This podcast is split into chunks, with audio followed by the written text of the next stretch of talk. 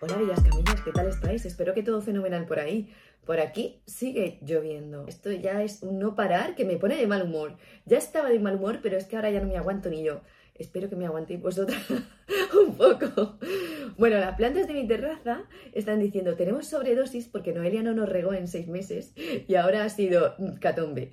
Así que espero que sobrevivan. Y, ¡ay! es que estoy oyendo griticos, me estoy despistando porque tengo a seis chiquillas en la habitación de Carmen riéndose y armando un escándalo que para qué, que espero que no lo oigáis. Pero bueno, que estamos en el podcast por mis santos tacones, episodio 13, que la otra vez dije, episodio 13, os mando mi energía positiva y estábamos en el episodio 12.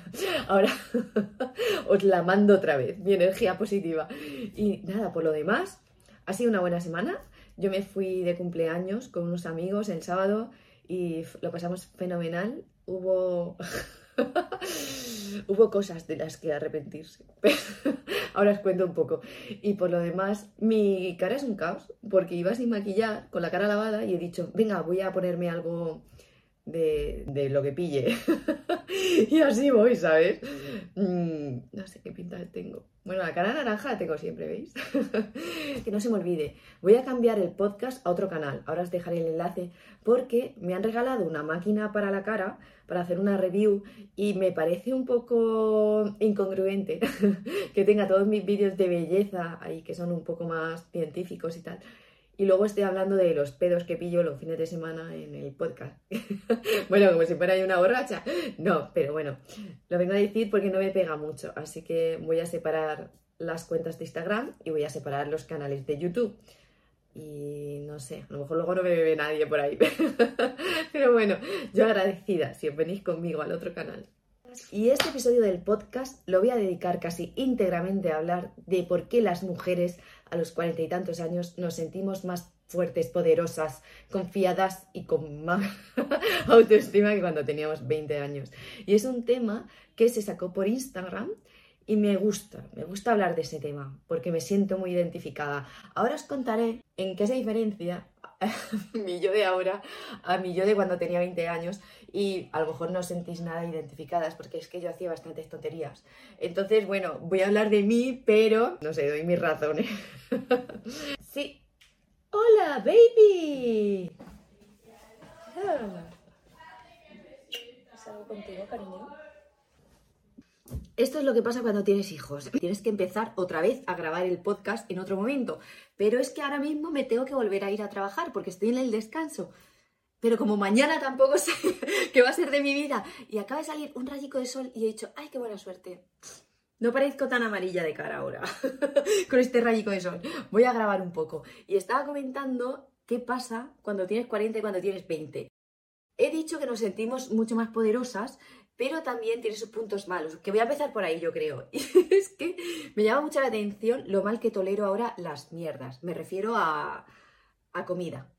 Y es que este sábado nos pedimos unos montaditos, tengo que decir que eran montaditos bolas de grasa. No se sabía muy bien los componentes que tenía cada montadito. Uno llevaba calabaza con bacon. Bueno, pues esa noche no podía respirar de lo hinchada que llevaba la barriga. Estaba sudando como un cerdo, no dormí casi en toda la noche.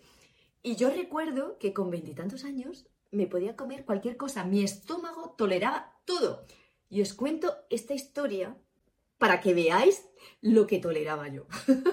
Mi madre me hacía tupper para lunes y martes para llevármelos a Valencia, que era donde estábamos estudiando. O sea, lunes y martes aún había comida en el frigo, pero miércoles era, ¿qué has comido hoy? Pues una bolsa de doritos, vale, a ver si hay más suerte por la noche. El caso es que yo le había dicho a mi compañera de piso que mi comida favorita era la fideuá.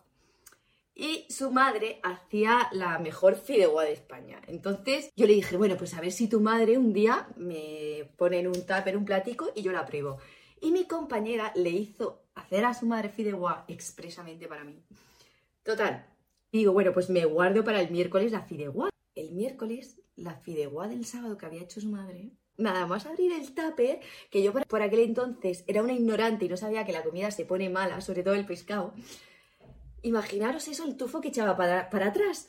Pero es que, claro, a mí me sabía fatal decirle a mi compañera que eso olía mal, porque lo había hecho con todo el cariño. Y dije, yo esto me lo como como sea, me como, aunque sea la mitad, que me vea mi compañera y, y ya está, y quedó bien. Vale, es una cosa que ahora jamás la haría, pero en aquel momento era una bien queda. Estoy con ella, abro el tupper y me pongo a comer.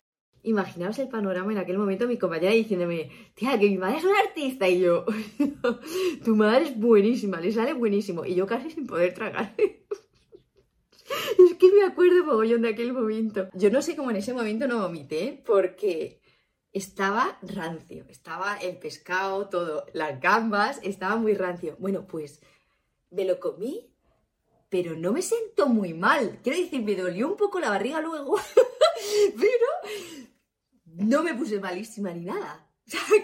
Quiero deciros, ¿qué tolerancia tenía yo a las mierdas en aquel entonces? Muy alta. Ahora, para nada. Otra cosa que hacía mucho con 20 años es darle vueltas y vueltas a chorradas. Me podía tirar horas pensando en gilipolleces. Por ejemplo, aquí en septiembre son fiestas del pueblo, ¿no? Y el día 4 la gente se arregla como si fuera de boda. Pues yo empezaba a arreglarme ya a las 3 de la tarde. La cena suele ser 10, 11 de la noche yo a las 3 ya cogía revistas de Lola para inspirarme. Evidentemente el vestido del día 4 ya me lo había comprado antes porque no vas a dejar al azar un vestido para un día tan especial con lo importantísimo que es vestir súper bien. Ah, yo qué sé, le daba muchísima vuelta a las cosas. Si me iba a ir a lo mejor un fin de semana a Madrid, podía hacerme la maleta mentalmente toda la tarde. ¿Qué me voy a llevar? Y era horas y horas pensando, o sea, ahora ni se me ocurre. Lo primero porque no tengo tiempo y lo segundo porque eh, he madurado, gracias a Dios. Pero sí. Y en relación con esto, yo perdía el tiempo de mil maneras diferentes. Tipo, ay, me falta brillantador para el lavavajillas, voy a ir a Mercadona. Y va a Mercadona solo a comprar eso. Ahora He dicho lo del abrillantador porque lo tengo en mente, que lo tengo que comprar, ¿sabes? Y he ido como cuatro veces al Mercadona y se me ha olvidado. Así que eh, eso es lo que tiene no, tener tiempo para perder. Por no hablar que con 20 años yo me vestía como el culo, o sea, pero fatal. De esto que tienes unas mezclas imposibles de sudadera de Adidas con tacones o mono hippie descolorido con la cara como una puerta maquillada sí, además, si me gustaba algo, me lo podía poner hasta la saciedad. Eso que me encantan estos pantalones, pero ya llevan rotos ahí donde la cremallera, los bajos están medio deshilachados porque te tocan el suelo, pero es que te da igual. Yo con 20 años tenía poco sentido del ridículo, poco ninguno. pero, ¿y lo bien que me lo pasaba yo? Ahora la verdad es que no tardo nada en decidir la ropa que me voy a poner, pero más o menos ya tengo un estilo y sí que me importa lo que me pongo. O sea, no lo que me pongo, pero sí que me importa un poco la imagen que doy a los demás. Con 20 años es que me la sudaba totalmente. O sea, ¿qué pintas? ¿Qué pintas? Pero es que, ¿sabes qué pasa? Que yo me veía bien. Es como con 15 o 16 años, que estaba como 15 kilos más que ahora, pero es que yo me veía flaca. y no entendía cuando me decían, no, gorda, pero yo me veía bien. Pues me pasaba lo mismo con la ropa, yo me veía bien. Y si no, el tema de la salud. Yo creo que no empecé a hacer ejercicio hasta los 30 años más o menos y empecé con vosotras aquí en los vídeos de YouTube, con mis rutinas y tal. Pero a los veintitantos, para mí, subir hasta el piso de estudiantes, que era un tercero, un cuarto, ya no me acuerdo, para mí eso era ejercicio severo de glúteos. era como en plan, tías, esto es suficiente, más que suficiente para tener buen cuerpo. Y joder, ahora hay zonas que ya no responden, o sea, esto ya no responde. La cara interna de los muslos, eso como si no hiciera nada tampoco ahí. No sé si hay alguna máquina especial, pero yo no la he encontrado. O a veces, a lo mejor sí que hago algo que digo, ay, tengo agujetas, pero es que parece que no. Pero bueno, sí que es verdad que ahora me lo curro bastante más que cuando tenía 20. Tercer día consecutivo intentando grabar el podcast. Creo que esto ya no se puede llamar podcast esto es un intento de mezcla de vídeos que veremos lo que sale de aquí. Y todavía sigue lloviendo, de hecho estoy de muy mala leche y tengo cinco minutos antes de irme. Pero para que no se me olvide, quería deciros, para la gente que quiere ver mis vídeos antiguos, que no están todos subidos, sé que muchos los utilizáis como ASMR, pues escribidme un correo electrónico y yo os mando los links, porque no tengo ningún problema en que se vean, pero en abierto me da un poco de corte, porque digo, ¿y esta mierda? ¿Quién la quiere ver? Pues, ¿por qué la tengo que poner en abierto? Yo os mando los links si queréis verlos sin ningún problema. Yo que sé, para que os riáis, recordéis viejos tiempos o los utilicéis de somnífero, lo que queráis. Pasádmelo en un mensaje de Instagram o por correo electrónico y yo os los envío. Hay otro tema de los 40 años que mm, mm, se queda ahí como, ¿qué pasa aquí? Y es el tema de ponerse pedo. Yo me acuerdo que con 18 años mi media de cubatas un sábado podía ser 7, 8 cubatas. Y llegaba a mi casa todavía en condiciones.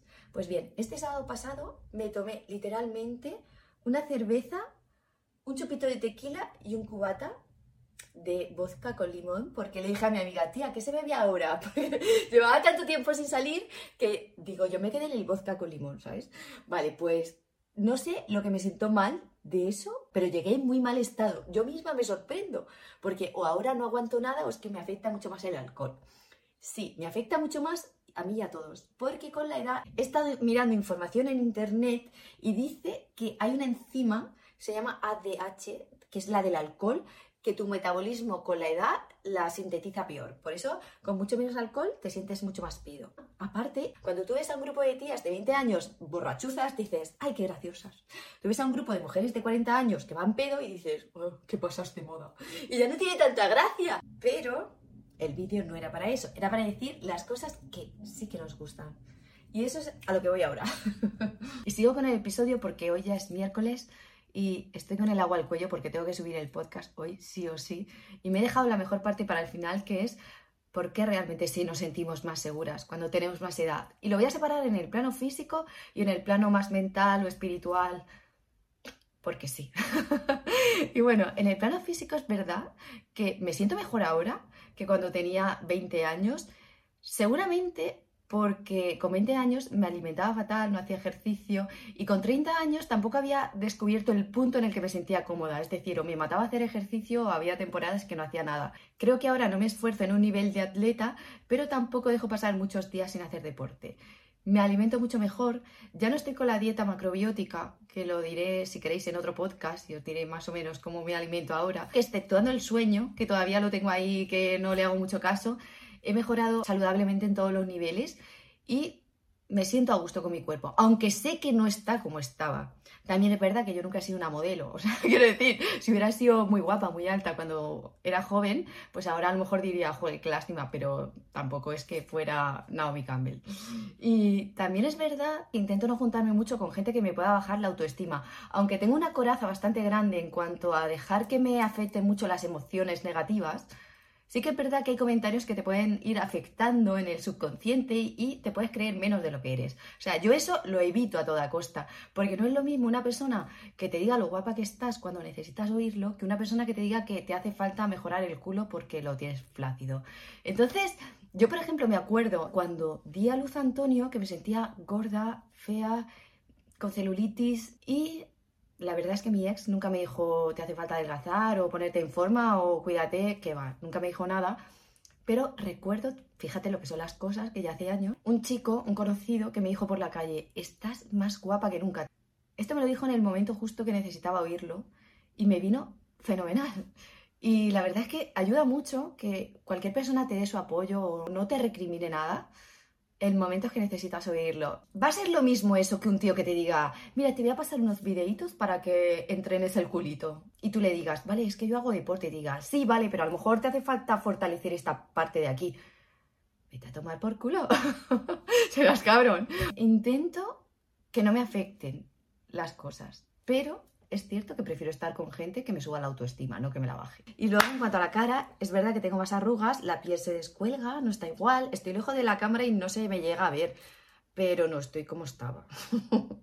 de todas formas, creo que ahora me divierto más cuidándome con mis aparatos, mis truquillos que antes no sabía y pues ahora, por ejemplo, me, cuido el cuello, cosa que antes no hacía, que mal error no haberme echado crema de lo peinte en el cuello. O las cejas, por ejemplo, que antes venga a quitarme pelos, ahora las recorto y punto. Creo que estoy a gusto con mi cara. Bueno, ya lo he dicho en dos o tres vídeos, qué desastre. Y pienso que soy mucho más útil en una conversación aportando algo de mi personalidad o de, mi, de, mis conocimientos, si es que tengo alguno, más que que tú puedas ver mi cara y te resulte bien o mal. Está claro que a todos nos ayuda el tener una buena imagen y de hecho doy fe no por mí, sino por otras personas. Pero creo que es mucho más importante mostrarse atractiva como persona que físicamente. Y a nivel mental, con la edad, me doy cuenta que intento entender más a quien tengo delante para poder relacionarme mejor con esa persona.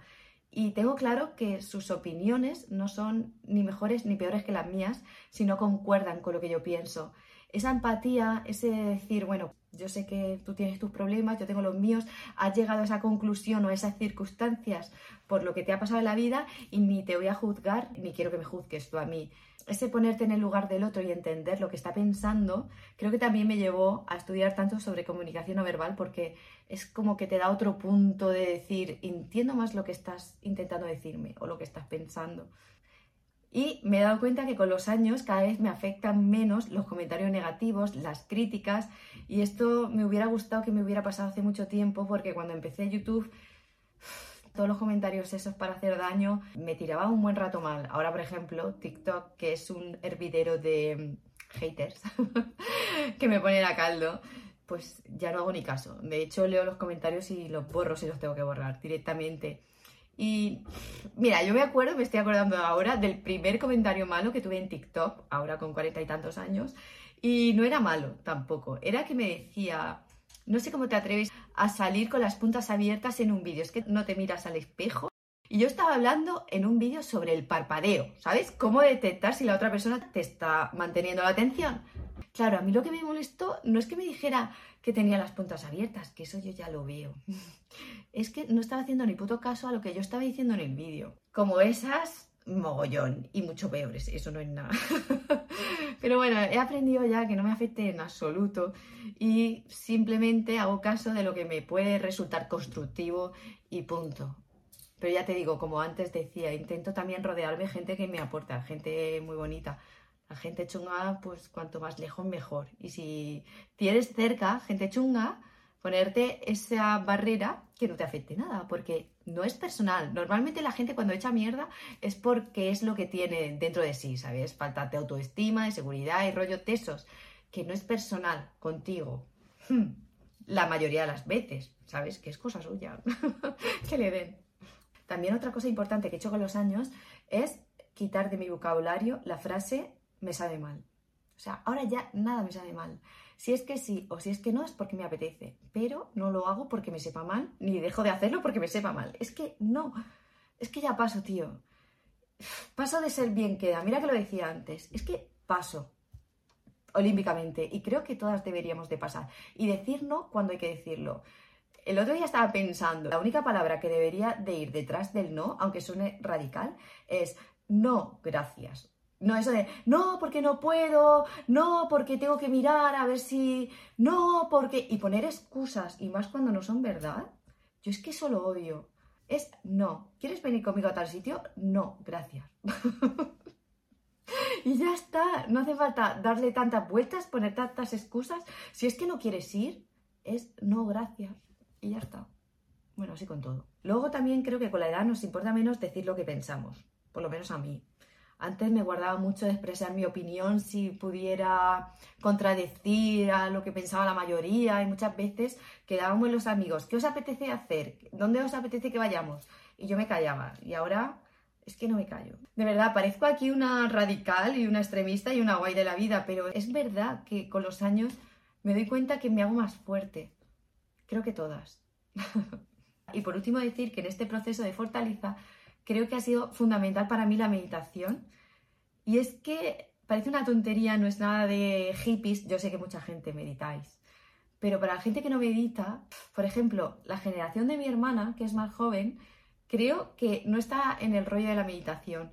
Y para mí me ha cambiado la vida. Todos los días medito al menos media hora, tres cuartos de hora porque me enfoca en lo que yo quiero. Además, te ayuda a que cuando algún pensamiento negativo o alguna circunstancia te secuestra la amígdala y son todas emociones negativas y cortisol, te ayuda a pensar con el corte. De hecho, es científicamente probado que el corte se hace más grande con la meditación.